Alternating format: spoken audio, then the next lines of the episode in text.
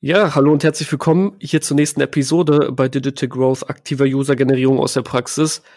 Heute eine ganz, ganz spezielle Folge, denn wir sind nicht nur hier im Podcast quasi, denn wir befinden uns gerade auch noch live auf Clubhouse. Das heißt also, lade ich auch recht herzlich jeden dazu ein, auf Clubhouse uns quasi zu folgen. Und heute habe ich einen Gast, nämlich den Christoph von Instafo. Christoph, herzlich willkommen. Würde mich freuen, wenn du dich einmal ganz kurz den Live-Zuschauern sowie äh, Zuhörern sowie den normalen Zuhörern einmal kurz vorstellen würdest. Ja, danke Pascal. Ähm, genau, Christoph, ich bin äh, Gründer und CEO von Staffo, bin 28 Jahre alt, komme aus Heidelberg und ähm, habe äh, in Staffo 2014 zusammen mit meinem Mitgründer Daniel gegründet, der jetzt gerade auch ähm, dieses Jahr operativ rausgegangen ist zu Anfang des Jahres. Und ähm, Ziel Instafo war es, eine digitale Plattform zu bauen, die den Bewerberprozess oder den Recruiting-Prozess äh, vereinfacht. Wir spezialisieren uns dabei auf den Tech-Bereich, weil wir da gemerkt haben, da ist es einfach ein riesen äh, weil viel, viel mehr Unternehmen nach Tech-Kandidaten suchen, als, ähm, als es welche auf dem Markt gibt. Ähm, und dementsprechend haben wir gesagt, okay, der normale, ähm, ja, das normale Vorgehen, was, was die meisten so kennen von Stellenausschreibungen, ist äh, da nicht mehr äh, the way to go. Und ähm, genau, das war die Idee zu Instafo, sind es mittlerweile äh, knapp ähm, über 50 Mitarbeiter. Sitze hier in Heidelberg. Ja, da stellt sich natürlich direkt die Anschlussfrage, was verändert ihr denn quasi mit Instafo? Ne? Also was äh, macht ihr quasi anders als diese herkömmlichen Prozesse, die man aus dem HR ja auch kennt? Genau, also wenn man sich mal so den herkömmlichen Prozess anschaut, dann ist ja in der Regel so, ein Unternehmen in irgendeiner Art und Weise ähm, zum größten Teil hat äh, oder ich fange mal anders an. Also es gibt so diese klassischen Post-and-Pray-Prinzipien. Ähm, ich schalte eine Stellenanzeige auf irgendeinem Board. Äh, Stepstone sind ja die größten Monster Indeed, äh, wie sie heißen. Und ähm, habe in irgendeiner Art und Weise dann einen eigenen Prozess hinten dran, sei es über mein Bewerbermanagementsystem, äh, wo ich durch irgendwie äh, einen, einen zig Felder gehen muss, um am Ende meine ganzen Daten einzugeben ähm, Zeugnisse hochladen, Anschreiben hochladen und so weiter. Ähm, oder es gibt einfach noch diese klassische Bewerbung, okay, ich mache ein Anschreiben, Lebenslauf, äh, Zeugnisse und schicke die per E-Mail an das Unternehmen. Dieser ganze Prozess danach ist halt sehr, sehr äh, zeitraubend und zeitintensiv. Ähm, das ist so ein Weg und ähm, der andere Weg, den, der gerade auch in dem Tech-Umfeld oft gegangen wird, ist äh, über Headhunter, ähm, also Personaldienstleister, die ein relativ viel vom Jahresbruttogehalt bei einer erfolgreichen Einstellung nehmen es geht zu 20 bis 30 Prozent in der Regel. Und ähm, was ja viel Geld ist und sich viele, gerade mittelständische Unternehmen so nicht leisten können. Ähm, und was wir da gebaut haben, ist eine, eine Plattform, ein Marktplatz, ähm, wo wir den Mittelsmann, in dem Fall den Personaldienstleister, ähm, eliminieren und das Ganze mit einem Plattformmodell darstellen, sodass Unternehmen mit einem Kandidaten direkt in Kontakt treten können, ähm, sich auch über unsere Plattform austauschen können und ähm, das Instafo-Profil soll sozusagen die äh, klassische Bewerbungsunterlagen ersetzen. Ähm, teilweise ist es noch so bei den Unternehmen, dass die diese im Nachhinein dann immer noch brauchen, aber der Vorteil von dem Kandidaten ist, dass der da schon im Kontakt mit dem ähm, Unternehmen ist und das nicht initial äh, upfront macht mit einem größeren Aufwand und gar nicht weiß, ob in irgendwie ein Bedarf äh, besteht oder ob die überhaupt Interesse an seinem Profil haben. Okay, gibt's denn, gibt's denn auf der Ebene, also könnte ich mir relativ gut vorstellen, oder das wirst du ja sicherlich beantworten können, gibt's denn auf der Ebene auch ein Matching, das zwischen Kandidat und Unternehmen stattfindet? Oder äh, ist es quasi wie auf so einer Stellenausschreibungsseite, sage ich jetzt einfach mal, wo einfach steht, dass jemand etwas sucht und jemand kann selber draufklicken und sich bewerben? Ja, also der, der, das Herzstück ähm, unserer Plattform ist, ist das Matching. Also es geht nicht so, dass äh, das Ganze durchsuchbar ist äh, und du beliebige Stellen Ausschreibung finden kannst, sondern wir wollen auch die Zeit ersparen. Also jeder, der sich mal auf einer Stellenbörse bewegt hat, weiß, wie mühselig das ist, ähm, ganz viele Seiten durchzuscrollen und dann findet man super viele Angebote, die eigentlich gar nicht passen. Ähm, und auch das ist ein Thema, was wir angehen ähm, und wir nur die passenden Jobs bestehend auf dein äh, deinem Profil, aber auch deinen Wünschen und dem, nach was du suchst, äh, dass wir da dir daraufhin die passenden Jobs ausspielen über unser Matching-Algorithmus. Ja. ja. Ja, das ist natürlich schon sehr smart.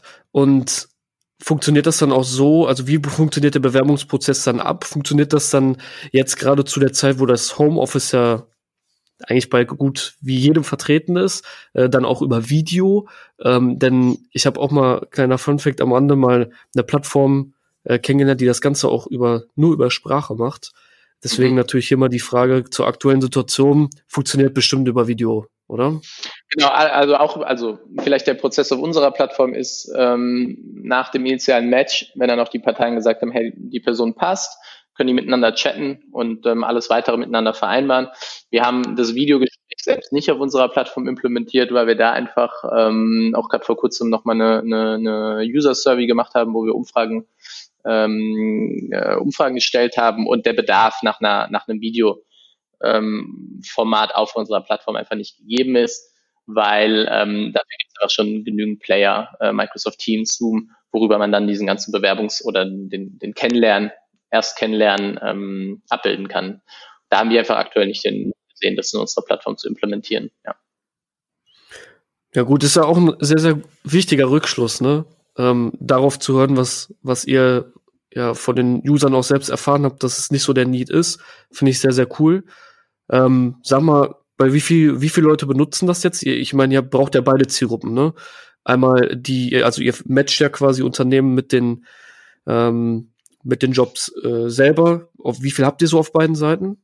Ungefähr? Genau, also wir haben, also vielleicht, ähm, also Unternehmensseite, die äh, kontinuierlich suchen, haben wir ähm, im dreistelligen, also im vierstelligen Bereich haben wir Jobs bei uns auf der Plattform ähm, also mehrere Tausende und ähm, Unternehmen, die bei uns suchen, sind ähm, über 500. Und äh, auf der Kandidatenseite ist das äh, nicht so, dass wir uns drauf auf eine absolute Anzahl äh, fokussieren, weil in der Regel ist es nicht so wie andere Plattformen, dass ähm, du äh, dich jeden Tag auf ein Staffo einloggst. Das machst du in einer gewissen Zeit und dann machst du es sehr intensiv, äh, weil das die Zeit ist, in der du einen Job suchst und sobald du einen Job neuen, genau, sobald du einen neuen Job gefunden hast, kann auch über eine andere Plattform sein, bist du erstmal nicht mehr aktiv. Ne? Kennt man vielleicht von ImmoScout und dergleichen. Ähm, da hat man vielleicht einmal so einen Markt am Ohr, aber ähm, man ist da nicht super aktiv, weil man erst umgezogen ist oder in dem Fall einen neuen Job gefunden hat. Deswegen, was bei uns relevant ist und was wir messen, sind so die, die monatlich aktiven Nutzer, die dann auch immer wirklich Aktivität zeigen, weil niemandem ist geholfen, wenn du Datenleichen in deinem System hast, auf die du matchst und am Ende dann aber doch die Personen keinen äh, Job möchten, weil sie einfach vielleicht gerade schon gewechselt haben. Und da sind wir so ähm, bei ein paar tausend, die jeden Monat ähm, aktiv unsere Job nutzen, äh, unsere Plattform nutzen und da dann mit den Unternehmen in Kontakt treten. Und wir sind da auch sehr, sehr, also wenn es irgendwann keine Aktivität mehr gibt, dann, dann macht es für uns auch keinen Sinn. Ja, das glaube ich, aber das ist aber bei einigen Plattformen so, ähm, dass deren Customer Journey ja nur zu einem gewissen Zeitpunkt relevant für den User ist, weil sie dann halt einfach endet, ne? Also so, so wie das halt bei euch auch ist. Äh, wenn derjenige einen Job hat, warum sollte er wieder zu euch kommen? Dann habt ihr euren Job ja für denjenigen quasi getan, ne? Ja, bei uns geht es sogar ähm, noch weiter. Wenn du über unsere Plattform einen Job äh, gefunden hast, bist du auch erstmal gesperrt. Das heißt, du bekommst keine neuen Jobangebote, außer du dich aktiv wieder einschreibst. Ja, das ist immer ganz schön. Sonst wird man ja immer, ich sage immer, zugeballert mit irgendwelchen komischen E-Mails, wenn es Richtung Jobwechsel ja, geht und ja so. Jeder. Ja, ja, das, das kennt ja jeder. Ähm, ja, sehr, sehr cool wir haben ja auch anfangs drüber gesprochen, also jetzt nicht, noch nicht hier in der Aufnahme, aber ihr habt ja auch ein Investment letzte, letztes Jahr abgeschlossen, ne? Ja, genau. Wir haben, ähm, genau, wir hatten jetzt in Summe sind wir mit über 6 Millionen Euro Risikokapital finanziert. Ähm, wir hatten jetzt letzte, letztes Jahr nochmal eine Runde gedreht, war jetzt für uns auch nicht so super einfach, äh, gerade bei Corona, ähm, weil wir da jetzt nicht unbedingt zu den Gewinnern äh, zählen. Ähm, der gesamte Recruiting-Markt ist um 50 Prozent eingebrochen. Wir sind aber ähm, toi toi toi äh, besser durchgekommen als ähm, der Markt und ähm, konnten dann, weil wir da uns auch ganz gut behauptet haben letztes Jahr, dann doch noch mal eine ordentliche Finanzierungsrunde ähm, im, im von über zwei Millionen Euro, die wir da nochmal einsammeln konnten ähm, und waren letztes Jahr auch äh, profitabel, ähm, weil wir natürlich sehr, sehr stark auf die Kosten geachtet haben. Ähm, das gibt uns eine super Position, um jetzt einfach dieses Jahr wenn der ganze Markt dann auch wieder anzieht, äh, durchzustarten. Und äh, ja, da bin ich dann doch sehr happy, weil das auch einen gewissen Druck dann in dem Moment dann auch rausnimmt. Ähm, und wie man ja jetzt mehrfach auch gelesen hat, so gerade bei so, so Krisen, Cash is King, ähm, am Ende äh, überleben die, die äh, am meisten ähm, Cash und am meisten Liquidität haben, um genau durch diese Täler halt auch durchzukommen. Ja, definitiv. Da ist natürlich jetzt spannend, wenn wir einmal quasi ein bisschen was zurückdrehen und nicht nur ein Jahr zurückgehen, sondern ein bisschen länger, wie das Ganze mit in Instafo ja eigentlich so bei euch angefangen hat. Ne? Ich glaube, da gibt's auch eine ganz coole Story zu. Ähm, vielleicht kannst du einfach mal erzählen, wie, wie bist du eigentlich auf das Thema gekommen, äh, Instafo auch selber zu gründen? Ähm, und wie hat sich das quasi verlaufen? Wie waren so die ersten Steps, äh, das Ding hochzuziehen und vor allen Dingen, als es dann als Produkt fertig war und da war, wie war so die Akquirierung der User? Wie habt ihr das gemacht? Ja, also mal vorne ab, ich glaube, wir haben super viele Sachen falsch gemacht. Ähm, so klassische First-Time-Founder-Themen. Ähm, genau, aber wie sind wir, wie sind wir vorgegangen? Wir haben 2014, wie gesagt, die Company gegründet, also das, die, die Legal Structure ähm, hatten dann Ende 2015 unser erstes äh, initiales Seed-Investment, war für die damalige Zeit extrem hoch, es waren 850.000 Euro. Äh, wir hatten aber ehrlich gesagt auch gar keine Ahnung, also ähm, wir wussten nicht mal, dass es viel war. Wir waren, ich bin jetzt, würde ich sagen, heute so ein bisschen in dieser Startup-Bubble drin, aber damals gar keine Ahnung gehabt, ähm, auch, auch wie man da gewisse Schritte geht und wir haben super, super viel Lehrgeld bezahlt. Ähm, genau, wir haben dann knapp zwölf Monate lang entwickelt, das Ganze auch mit einer externen Agentur erstmal gemacht, äh, was auf der einen Seite extrem teuer war, würde ich heute nie wieder so machen, aber das Positive dabei war, dass ähm, wir äh, darüber auch unseren CTO und unseren ähm, Head of Platform ähm, kennengelernt haben oder heutigen Head of Platform und heutigen CTO, die wir dann gleich von der Agentur mit übernommen haben. Das heißt, wir haben auf der einen Seite extrem viel, genau extrem viel Geld bezahlt für die Entwicklung, aber hatten dann da auch unsere ersten Mitarbeiter. Und ähm, dann war so das, das Ende 2016, ähm, weiß ich noch ganz genau, ich habe damals gearbeitet noch für, ähm, in, in der ersten äh, Finanzierungsrunde habe ich unseren einen Investor von uns kennengelernt und der wollte erst nicht investieren, äh, weil er war schon ähm, damals war er Mitte Ende 60 und gemeint, er will eigentlich weniger machen und hat mir dann einen Deal angeboten und hat gesagt so, hey, pass auf, äh, ich finde dich cool, wir kennen uns zwar nicht lang, aber ähm, ich suche jemand, der so ein bisschen mein Portfolio managt, hatte gerade seine Firma verkauft und ähm, hat aber irgendwie so 50 äh, Unternehmen und Immobilienbeteiligung, ähm, sowohl in Deutschland als auch im Ausland und äh, hat gesagt, ich suche jemanden, der mir ein bisschen unter die Arme greift, der äh, mir da hilft, es ein bisschen zu strukturieren.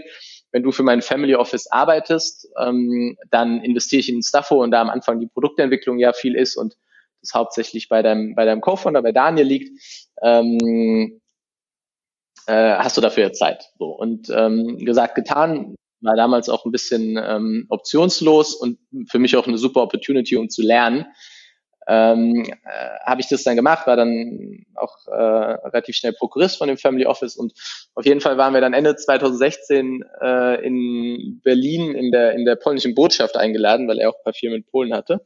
Und ich weiß noch ganz genau, äh, ich hatte mit dem anderen, hat der andere ähm, Hauptinvestor da von uns angerufen und hat gesagt so, hey, wie läuft's? Und ich gesagt, du, super scheiße, äh, irgendwie die, die 58.000 Euro sind fast weg und irgendwie wir haben keine Kunden, wir sind irgendwie seit paar Tagen live und ähm, das irgendwie funktioniert's nicht so. Und ähm, dann musste ich mir dann eine halbe Stunde irgendwie anhören, dass äh, wir das einzige Startup in seinem Portfolio sind, was irgendwie keinen Umsatz macht und ähm, so viel Geld eingesammelt hat war für mich so ein bisschen ein einschneidendes Erlebnis, werde ich auch ähm, so schnell nicht vergessen. Und ähm, das hat dann irgendwie genau, aber aber so, ein, so einen richtig ordentlichen Einlauf. Ähm, und äh, ich bin dann wie, ich bin da rausgegangen, war ja auf der Veranstaltung, habe mir das irgendwie angehört in der Kälte und bin dann da wie so ein, so ein tröppelter Hund wieder reingelaufen.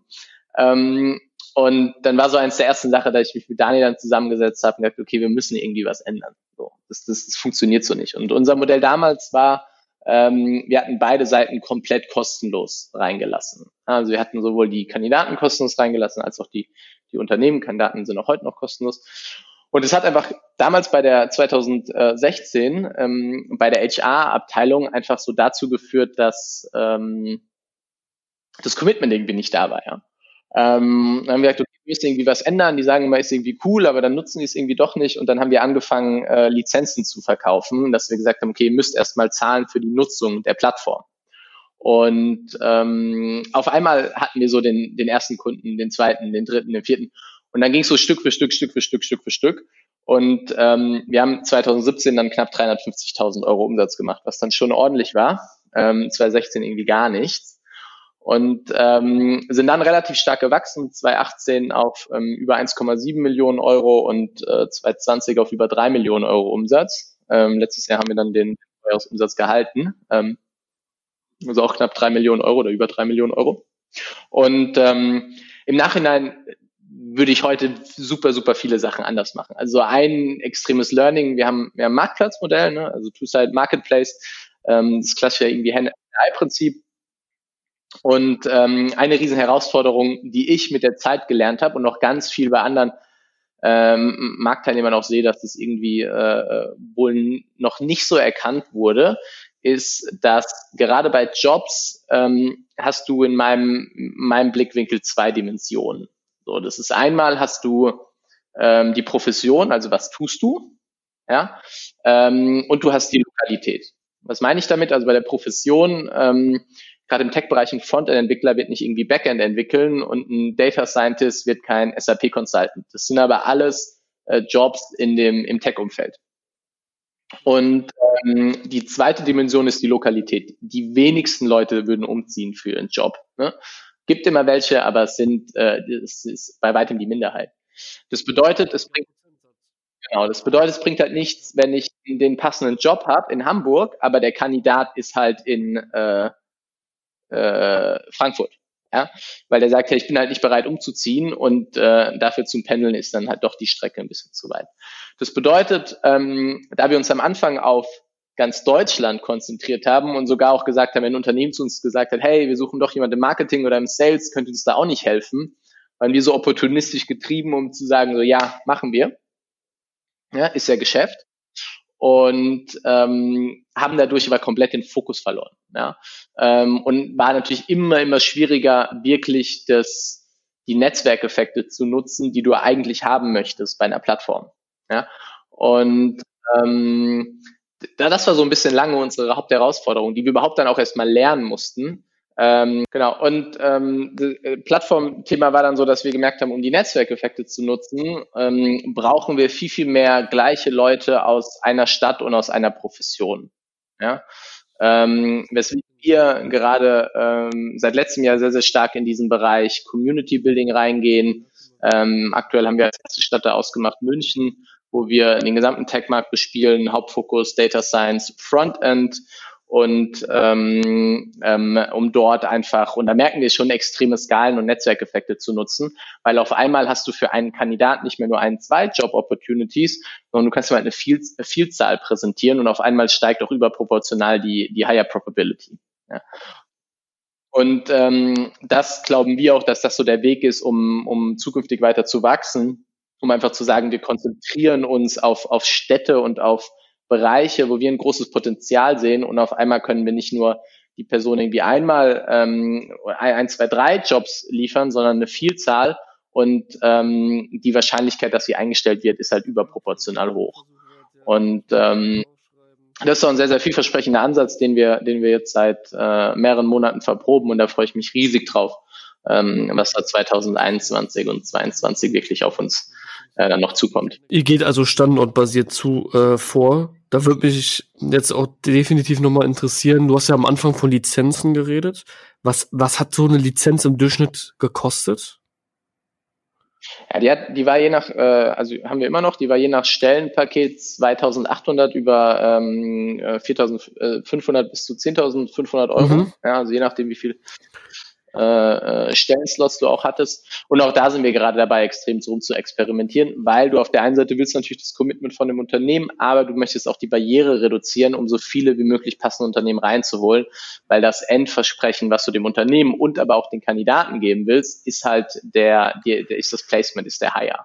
Ja. Weil uns ist nicht geholfen, wenn vorne das Unternehmen irgendwie Geld zahlt, ähm, und dann hinten dran der Hire nicht kommt, ähm, dann, dann ist das Unternehmen nicht zufrieden und ähm, das ist nicht unser langfristiges Ziel.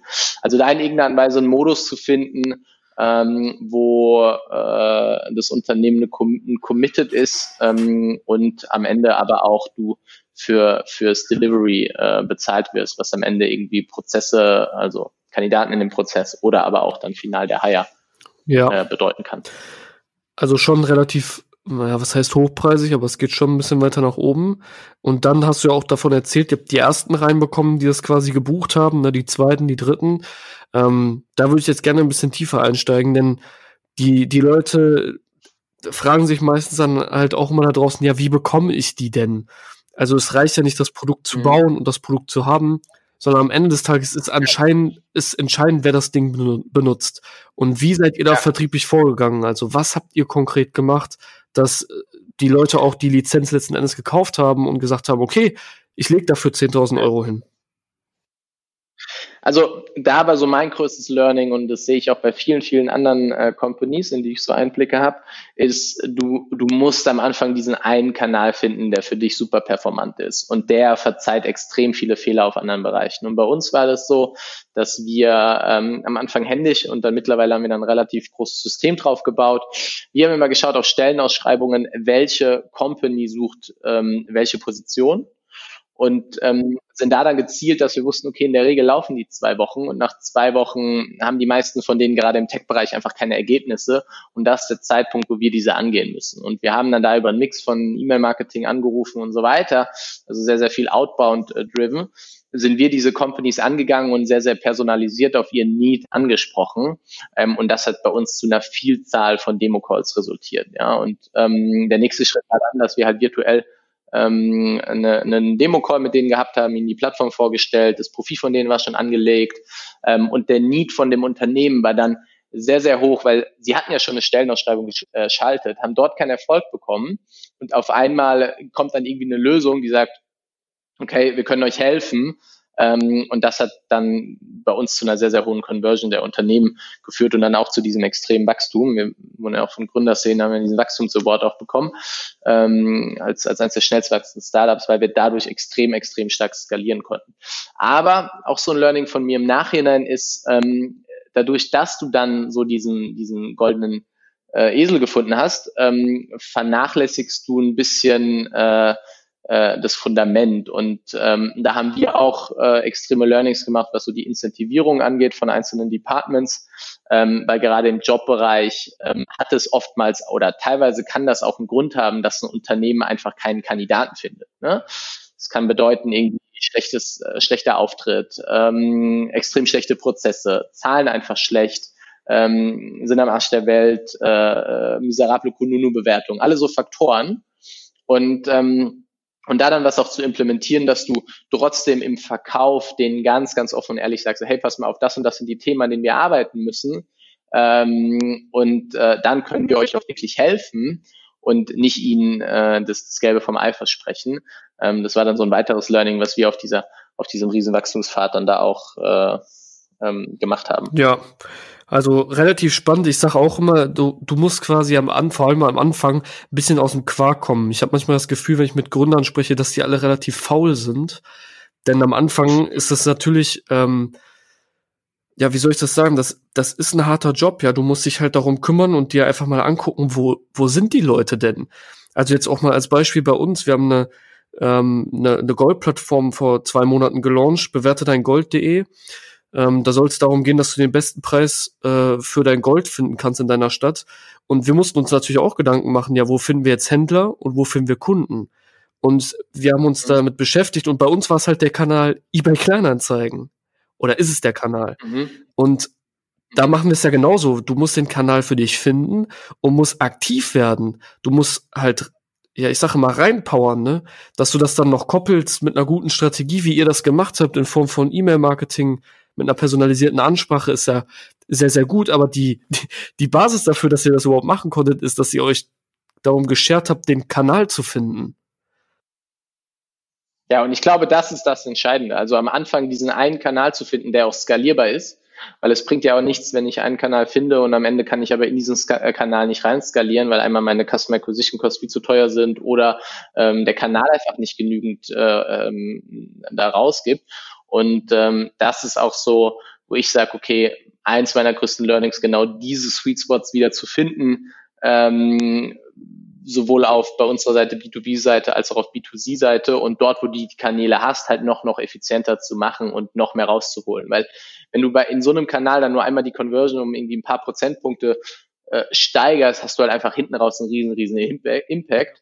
Und das kann manchmal mehr bringen als äh, ähm, in einem ganz anderen Kanal da. Äh, genau, genau. Ja. ja. Ja, cool. Und wie habt ihr das, wie, wie habt ihr das dann weitergemacht? Also ihr habt dann gemerkt, okay, der, der Kanal funzt für euch, das, das funktioniert.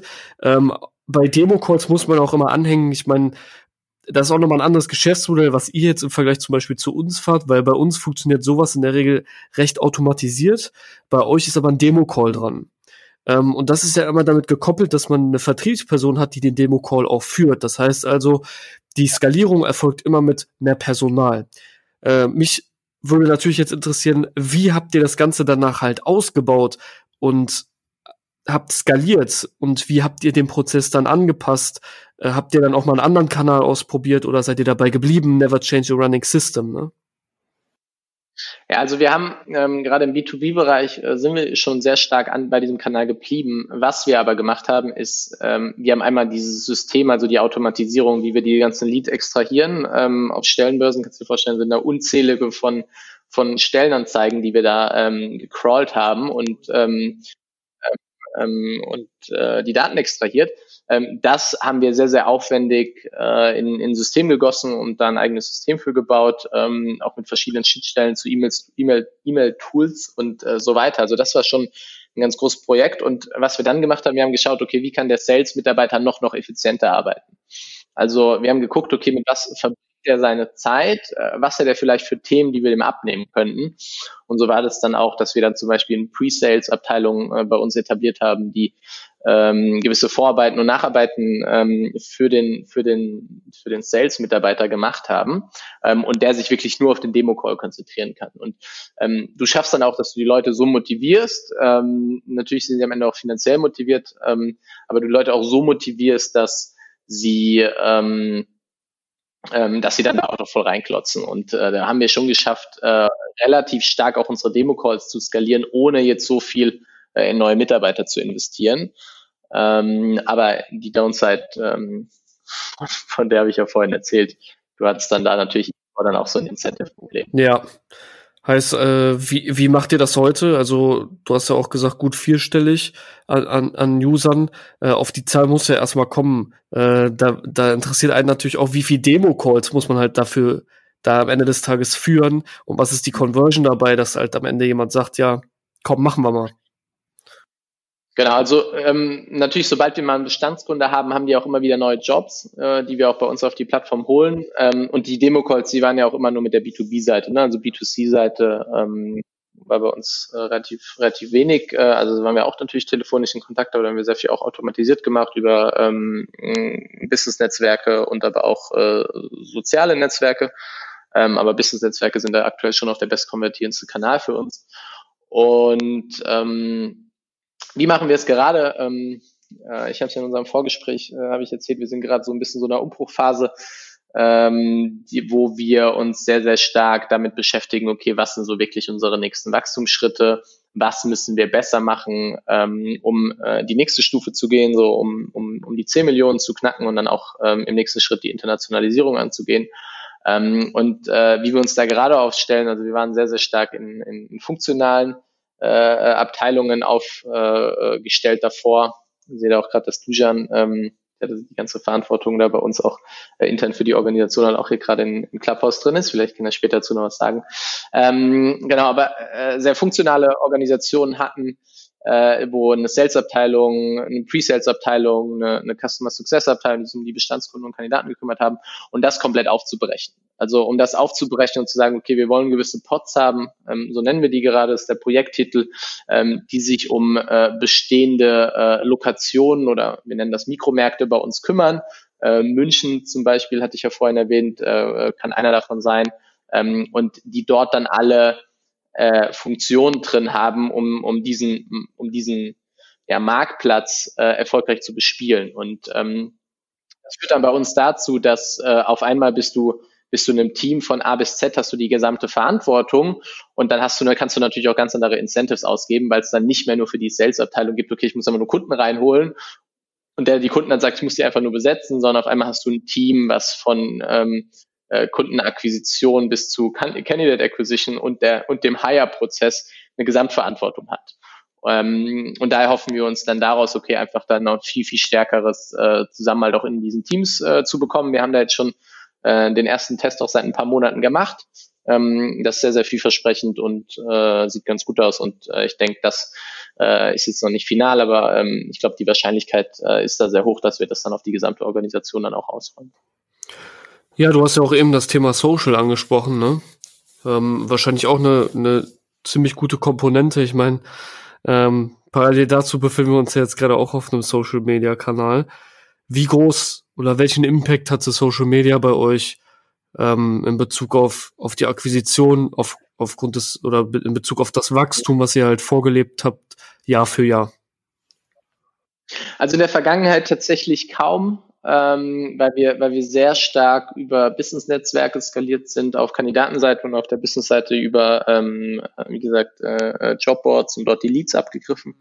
Ähm, wir, aber, wir haben jetzt aber gerade auch einen neuen Hire gemacht, ähm, unser Head of Marketing, äh, den wir neu eingestellt haben, äh, Ende letzten Jahres, ähm, der in der Vergangenheit da ähm, sehr erfolgreich war, ähm, gerade im Jobumfeld und auf Social Media.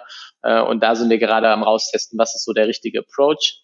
Ähm, ist nochmal eine ganz, ganz andere Journey, als wenn ich äh, irgendwie dich auf einem Business-Netzwerk abhole, wo du auch schon so ein bisschen in so einem Job-Mindset bist, merken wir, es ist eine ganz, ganz andere Journey, Leute auf einem sozialen Netzwerk abzuholen. Da musst du auf einmal den Sign-up überdenken, da ist die Conversion Rate komplett erstmal gedroppt, ähm, wenn wir das mit den Business-Netzwerken vergleichen. Also es ist ein ganz, ganz anderer Prozess. Ähm, war für uns ein super Learning und ähm, ich glaube, dass wir da aus den ganzen sozialen äh, Netzwerken noch sehr, sehr viel rausholen können. Ähm, aber äh, wir sind da noch so ein bisschen im Exploration Mode. Ähm, für den vergangenen Erfolg hat äh, das einen relativ geringen Impact bei uns tatsächlich gehabt. Ja, das ist aber auch meiner Meinung nach recht schön zu hören, weil ich habe schon das Gefühl, dass ihr ordentlich Gas ge gegeben habt, was halt nicht standardmäßig bei Gründern halt einfach so ist. Das klingt zwar jetzt irgendwie ein bisschen nicht so toll, aber mit vielen habe ich auch schon geredet, dann ist es halt oft so, dass wie ich das am Anfang gesagt habe, dass ich das Gefühl habe, dass manche halt ziemlich faul sind ähm, und dann halt auch gerne andere Wege einschlagen, ähm, was auch voll, vollkommen legitim ist. Aber man muss sich auch mal bewusst sein, dass auch ältere Wege in dem Sinne jetzt sowas wie Kaltakquise, E-Mail-Marketing, wenn man das richtig angeht, so wie ihr das gemacht habt, mit den Leads abzugreifen etc., dass das auch immer noch funktioniert. Also das heißt nicht, dass du unbedingt auf den Social Media Zug aufspringen musst. Ja, ich glaube, also mein Learning daraus war, wenn ich, also ich muss ja erstmal schauen, wo ist meine Zielgruppe unterwegs. So, und, und unsere Zielgruppe ist genauso auch auf Social Media unterwegs, aber unsere Zielgruppe ist halt auch auf Business-Netzwerken unterwegs und oder per E-Mail, klar. Ähm, und ich dann aber eigentlich ja nur, ich muss halt diesen einen Weg finden, wie ich die Aufmerksamkeit bekomme auf diesem Kanal. Und der kann halt komplett unterschiedlich sein. Und was wir da in der Vergangenheit, und ich glaube, das ist auch so ein bisschen das, was du gerade ansprichst, erfahren haben, ist, dass oftmals so, okay, wir haben was ausprobiert, hat nicht funktioniert, naja gut, der Kanal funktioniert nicht. Aber anstatt das Mindset zu ändern, sagen, okay, der Kanal funktioniert nicht, sondern okay, ich habe vielleicht noch nicht einfach den Weg gefunden, auf diesem Kanal die Leute von meinem Produkt, von meiner Journey zu überzeugen. Ich muss irgendwie was anderes machen. Und äh, was ich da super spannend finde, ist, wie, wie, wie nah, also wie, wie eng beisammen Marketing und Produkt dann ist. Ja, das ist bei uns eher ganz anders als bei E-Commerce Companies, ähm, weil unser Produkt ja viel, viel komplexer ist. So, und, und auf einmal muss ich halt viel, viel auch an die Journey äh, im Produkt einsetzen. Angefangen bei Landingpage, über ähm, bei uns Designerprozess, äh, ähm, Interaktion mit der Firma. Also ich muss halt viel, viel tiefer äh, ansetzen und kann nicht nur sagen, der Kanal funktioniert nicht, weil vielleicht die dahinterliegende Journey aus irgendeinem Grund nicht funktioniert. Ja, das heißt, was so mein Learning dabei war, okay, wenn meine Zielgruppe auf diesem Kanal unterwegs ist, dann gibt's auch einen Weg, wie ich diese konvertieren kann. So. Ähm, diesen Weg muss ich halt nur irgendwie finden. Mhm. Ja, stimme ich dir komplett zu. Ich sage auch immer, äh, komplett, also meiner Meinung nach schon. Ähm, ich sage auch immer, dass gerade bei Plattformen extrem wichtig ist, da die Customer Journey in den meisten Fällen wirklich zu 95 Prozent digital ist. Es sei denn, es hängt ein Demo-Call dran, aber auch dann ist der Abschluss eigentlich nur das eine, was nicht digital ist. Ähm, da diese Customer Journey nur digital abläuft, ist es unglaublich wichtig, dass du natürlich irgendwie Sichtbarkeit bekommst, aber auf der anderen Seite bringt dir die Sichtbarkeit halt nichts, wenn der User mitten im Produkt stecken bleibt und sagt, ja, ich habe keinen Bock mehr. Das heißt, du musst zwangsläufig ein richtig gutes Product Development machen und das ist das, was du eben gesagt hast. Customer Journey, äh, User Experience, damit du den User halt durch deine Journey durchschicken kannst und der am Ende da rauskommt, wo du ihn haben willst. Und das ist ja. gerade bei Plattformen extrem wichtig. Genau, und das ist halt bei Plattformen auch viel, viel schwieriger als bei Produkten, ne? weil ähm, bei uns halt Anpassungen im Produkt halt gleich heißt, äh, wir haben ja kein Shopify-System oder so, sondern bei uns halt gleich heißt, okay, wir müssen irgendwie da eigen was selber entwickeln, ähm, müssen gucken, okay, wie ist das? Äh, wir können halt so einfach nicht mal AB-Tests machen. Ähm, und äh, ich glaube, am Ende ist das aber der, der, der Erfolgsschlüssel. So, das musst du sehr, sehr gut machen und da musst du gut drin sein. Und äh, das hat bei uns so ein bisschen gedauert, äh, damit, damit wir das verstehen. Ähm, aber nur so kommst du, kommst du ans Ziel. Definitiv, stimme ich dir komplett zu. Und jetzt eine kleine Fun-Frage. Äh, da ja es geht ja Richtung HR und da frage ich mich jetzt gerade zum Beispiel, LinkedIn ist ja ziemlich im Kommen. Wenn man jetzt von Social Business Networks ausgeht, ist LinkedIn ja Numero uno. Ähm, aber wie tatsächlich relevant ist Xing für euch? Weil Xing wird ja eigentlich tatsächlich mehr dafür genutzt, äh, Jobs zu finden und zu suchen, oder? Ja, ja. Also, ähm, um da mal einen kleinen Überblick zu geben, Xing ist oder LinkedIn ist vier bis fünfmal so teuer wie Xing. Okay. Ähm, ist pervers. Ähm, jetzt, jetzt für uns, also wenn wir, wenn wir darauf werben möchten. Ähm, LinkedIn ist viel, viel teurer. Wir haben tatsächlich, haben wir den meisten Umsatz oder die meisten Placements gemacht mit äh, Xing aktuell noch. Aber ähm, wir fokussieren uns gerade immer stärker auf LinkedIn. Ähm, ja, der abfallende Ast. Merken, ne? der abfallende Ast Xing, ne? Ja, genau. Also, ne, ich meine, die sind schon irgendwie seit drei Jahren tot, ge, tot gesagt. Ich äh, irgendwie äh, schon fünfmal gesagt, ich würde die Sarg zu shorten. ähm, so sie, sie leben noch und es funktioniert auch noch und wir sehen auch aktuell, also wir messen sehr, sehr genau die Conversion Rate ähm, auf den Kanälen und da ist LinkedIn auf jeden Fall besser, aber Xing ist äh, stabil. So, also wir sehen jetzt keine starken ähm, ähm, Abfall äh, der, der Conversion-Rate auf Xing. Die haben ja auch immer noch ein, ein User-Wachstum, was mich irgendwie wundert, keine Ahnung, wie die, die Zahlen schön rechnen. Ähm, aber äh, ja, ich glaube auch, LinkedIn ist die Zukunft und ähm, deswegen da auch stärker auf LinkedIn fokussieren. Aber nochmal, Xing ist äh, nach wie vor ähm, für uns ein profitabler Kanal. Ja, bekommt man auch immer wieder mit, ähm, dass das gerade für Stellensuche eigentlich immer noch besser geeignet ist gerade für die Dachregion, ne? beziehungsweise ist ja eigentlich nur für die Dachregion. Ja. Ähm, ja. Und was glaubst du, vielleicht mal mit einer kleinen Aussicht auf, auf Clubhouse, ja. was glaubst du, wie dieser Kanal, wo wir jetzt gerade ja auch live sind, was glaubst du, was, was hat der für Chancen für euch, für Instafo zu bieten? Also, keine Ahnung. Ähm, ehrliche Antwort. Äh, oder noch keine Ahnung. Hm, ich glaube, es kann im verschiedenen Umfeld sein. Wir haben zum Beispiel mal, ich habe überlegt, äh, ein kleines Event zu machen, wo äh, Companies einlädst und irgendwie Mitarbeiter sozusagen pitchen können. Ähm, muss man mal gucken, glaube ich, dafür muss noch ein bisschen mehr in der Masse ankommen, weil aktuell ist ja schon so st sehr stark so Founder äh, ähm, Leute hier drin, also es ist sehr, sehr stark so Tech-Founder-driven, meine Wahrnehmung aktuell, aber vielleicht ändert sich das jetzt auch in den nächsten paar Wochen. Ähm, genau, ich glaube, man kann so generelle HR-Talks äh, könnte man halten, ähm, so in dem Bereich was machen. Wir haben ja eine, es ging gerade sehr, sehr stark in den Community-Aufbau mit rein. Ähm, eine unserer Communities Data Madness, äh, Frontend Madness, also alles unter diesem Madness ist sozusagen der Slogan und ähm, ob Data oder Frontend ist dann die, die, den Bereich, in den wir gehen. Ich könnte mir vorstellen, dass man da was macht, ähm, aber das sind jetzt alles irgendwie nur Ideen. Ich glaube, man sollte jetzt erstmal abwarten, wie es sich äh, entwickelt. Wir hatten ja, ich erinnere mich, ich weiß gar nicht mehr, wie die, wie die, wie die hießen. Äh, beim ersten Lockdown gab es so, ein, so, ein, so eine App, äh, wo man immer so bei anderen Leuten irgendwie ins Wohnzimmer reingerutscht ist.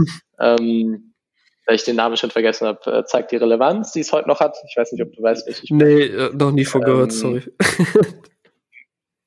irgendwas mit Haus oder wie ist die auch. Ähm, genau, auf jeden Fall, ich glaube, muss man einfach mal gucken, was da passiert, aber äh, ja, ich glaube, ich könnte mir vorstellen, dass Clubhouse sich äh, durchsetzt. Ja, ich, ich glaube es ehrlich gesagt auch, ähm, dass das eine große Chance hier bietet. Das, das ganz Lustige dabei ist ja, ich hatte äh, in unserem Podcast jetzt ähm, jemanden ganz ziemlich am Anfang, wo ich den Podcast gelauncht habe, äh, Anfang Juli, hatte ich jemanden, den lieben Tom von, von VoiceHub. Falls du das hörst, Tom, viele, viele Grüße. Wir haben heute noch geschrieben. Ähm, Tom hat quasi etwas sehr, sehr, sehr, sehr ähnliches zu äh, Kappa äh, hier gemacht. Und ähm, es ist quasi exakt genau dasselbe. Und als ich halt am Wochenende davon gehört habe, äh, ja, klar, nur nicht so erfolgreich, aber als ich halt am Wochenende von äh, von dem Ding hier gehört habe, äh, wusste ich halt erstmal gar nicht, was es ist, äh, kam gar nicht so richtig darauf klar und ich musste halt sofort zurückdenken ähm, an diese gemeinsame Aufnahme und deswegen glaube ich schon, weil damals fand ich seine Idee schon ziemlich cool, wusste nur nicht, okay, sie sind noch im Beta, wie setzen sie das Ganze um, ne? Und jetzt glaube ich schon, wenn man das Ganze hier noch ein bisschen ausrollt ähm, und da vielleicht noch ein, zwei Sachen verbessert, denn am Anfang hat so eine App halt immer Bugs, das bringt es immer mit sich, dann glaube ich, kann das hier schon etwas werden, was für jeden interessant ist und wovor man sich vielleicht auch ein bisschen schützen muss, denn Vertriebler werden hier ganz sicherlich nicht ausbleiben. Die typischen Leute, die man auf LinkedIn auch kennt. Ähm, so meinte ich auch übrigens die Frage eben nicht. Ne? Also wie du die Chance hier siehst, jetzt nicht nur rein aus Akquise-Sicht, sondern auch als Netzwerktool. Ne? Okay. Also das meinte ich. Ja, du, also ich glaube, genau, ich glaube gerade so als Netzwerktool ähm, mal abwarten. Ich war jetzt ein bisschen überrascht auch, wie schnell so die Follower hier hochgegangen sind bei mir. Ich glaube, ich bin irgendwie so 400 und gerade. Ähm, ja, bin mal gespannt. Auf jeden Fall super viele spannende Leute hier auf der Plattform. Äh, von daher, mir ist auch wieder eingefallen, wie die App hieß äh, beim ersten Lockdown, die hieß Hausparty. Also auch was mit Haus. Äh, ich glaube, Hausparty ist sie. Und ähm, ja, deswegen mal abwarten. Ich glaube, wenn es äh, sich durchsetzt, dann auf jeden Fall extrem starke Konkurrenz zu äh, Netflix und ähm, Spotify slash Podcasts. Ähm, glaube ich, extrem weil äh, Instagram glaube ich tatsächlich weniger, weil du kannst immer noch mal, wenn du die App klein machst, mal kurz durch den Instagram-Feed und so äh, scrollen. Gestern mit Fabian Tausch, äh, hier hatten wir so einen Raum, ähm, der auch irgendwie so 42, 300 Leute in der Spitze hatte. Und ähm, da war auch währenddessen hat er so auf Instagram was gepostet, ich habe was gepostet. Also äh, ich glaube, da weniger Konkurrenz, aber Netflix und äh, Podcasts, glaube ich, äh, extrem starker Angriff auf die, wenn, wenn Clubhouse Erfolg hat. Ja, glaube ich auch. Ich würde mir jetzt zum Beispiel direkt wünschen, dass man halt das auch, das, wenn man hier live aufnimmt, halt auch direkt hochladen kann. In dem Sinne, für Leute, die sich das vielleicht anhören würden, kann man dann auch darüber diskutieren, ob das dazugehört, Live-Podcasting. Mir geht's halt zum Beispiel darum, dass ich halt auch gut mit den Leuten, die jetzt hier in dem Raum sind, einfach interagieren kann. Und oft ist es so, gerade wenn man selber Content Creator ist, was ich zum Beispiel auf LinkedIn bin, zum Thema Growth Hacking, dass man halt Sachen auch gerne verwenden möchte. Und wenn du halt hier live bist, wird das relativ schwierig, wenn du halt keine Aufnahme davon hast, ne? Ja. Vielleicht ist es das erste Paid Feature auf äh, Clubhouse. Ja, das wäre eine Option. Ähm, ja, aber kommen wir zum Abschluss. Ähm, zum Abschluss ja. gebe ich immer ganz gerne eine Frage rein, wie sieht es 2021 aus? Ähm, keine Anteaserung, neue Eventreihe, darüber wollten wir auch kurz quatschen. Vielleicht gibt es einen Ausblick. Was erwartet, äh, was können wir dieses Jahr von Instafo erwarten? Also, ich glaube, ähm, einmal für uns intern brauchen wir noch so das erste Quartal, um, ich habe ja erzählt, wir sind in so einer Restrukturierung, um die nochmal erfolgreich äh, abzuschließen. Ähm, und danach äh, geht es bei uns definitiv wieder auf den Wachstumspfad. Ähm, wir wollen Ende des Jahres dann die Internationalisierung vorbereiten, sodass wir da dann auch äh, 2022 angreifen können. Ähm, und von daher, ähm, ja, also ich glaube, 22 wird für uns äh, mega, ähm, auch gerade wenn das ganze Lockdown-Thema Corona bei den Leuten aus dem Kopf ist und ähm, ja, freue ich mich total drauf. Und äh, ansonsten, ähm, ja. Okay. Äh, Eventreihe. Wolltest du die noch kurz angehen? Ja, Eventreihe. Ja, genau. Da, äh, da wird bei uns dieses Jahr auch noch viel passieren. Also wir werden, äh, ich habe ja gesagt, dass wir da in München äh, einen Test gefahren haben, ähm, der, der super funktioniert hat im Bereich äh, Data Science. Äh, Data Madness heißt die, ähm, über Meetup äh, promoted. Und ähm, das ist ein Thema, was wir dieses Jahr auch groß ausrollen werden. Ähm, und äh, da kann ich mir auf jeden Fall auch vorstellen, dass es da dann äh, 2021, wenn alle geimpft sind und jeder wieder feiern kann, ähm, die auch da ein großes ähm, deutschlandweites Event machen im, im, im Tech-Bereich, äh, weil ich da schon noch ein großes Potenzial sehe. Und ähm, da freue ich mich extrem drauf, ähm, weil es ein Bereich ist, der äh, ja, von Playern in unserer Branche noch gar nicht so richtig angegangen wird, wo ich aber glaube, wo extrem viel Wert drin steckt, ähm, um einfach super nah an der Kunden äh, oder an der Kandidatenzielgruppe zu sein, an der User zu sein. Ja, kannst du schon so ein, kannst du schon so ein Insight geben? Was genau soll das werden? Oder ist ja, also aktuell ist es, also wir haben schon vier, nee, wir haben schon vier Events gemacht äh, im, im Testballon.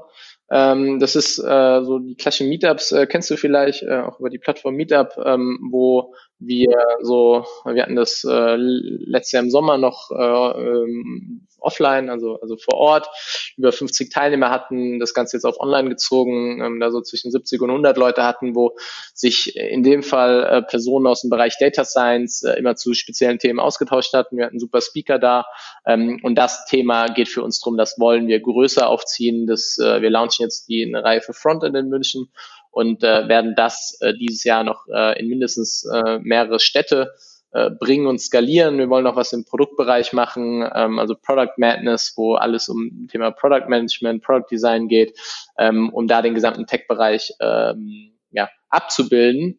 Ähm, und das werden wir dann, äh, ich denke, dieses Jahr mindestens noch in drei, drei bis vier weitere Städte ziehen. Ja, das hört sich doch richtig, richtig gut an und ist meiner Meinung nach auch ein perfekter Abschluss. Ich meine, wir sind jetzt hier bei 45 Minuten angekommen. Du hast mir gesagt, Christoph, was keine Sorge, eine Viertelstunde Podcast. Äh, ja, manchmal, wenn es gut läuft, dann, dann will man ja nicht aufhören. Du hast gute Themen mit dabei und ich hatte das Gefühl, dass, dass die Leute interessiert. Ähm, deswegen glaube ich, sind wir jetzt an einer ganz guten Zeit auch angekommen. Ähm, an die Leute hier bei Clubhouse, ihr könnt gerne noch drinnen bleiben, denn ich mache jetzt quasi nur die Abmoderation hier vom Podcast. Deswegen, lieber Zuhörer, vielen, vielen Dank fürs, fürs Einschalten. Ähm, hat mich sehr, sehr gefreut. Ich hoffe, du konntest einiges mitnehmen und lass uns gerne eine, eine Bewertung da, wie du die Folge fandest und connecte dich auch sehr gerne mit Christoph selber. Ich ver verlinke alles zu Christoph und seiner Plattform gerne in den Show Notes. Ähm, da kannst du dich auch gerne mit Christoph connecten auf LinkedIn, ansonsten auch gerne auf Clubhouse. Da findet ihr uns auch ganz einfach un unter unserem Namen. Und an der Stelle gebe ich die, das letzte Wort immer meinem Gast, in dem Fall dem lieben Christoph, und sag, wir hören uns nächste Woche in der nächsten Folge. Bis dann, dein Pascal. Ciao. Ja, danke Pascal, hat mich gefreut äh, und äh, freue mich, wenn wir uns demnächst wieder hören.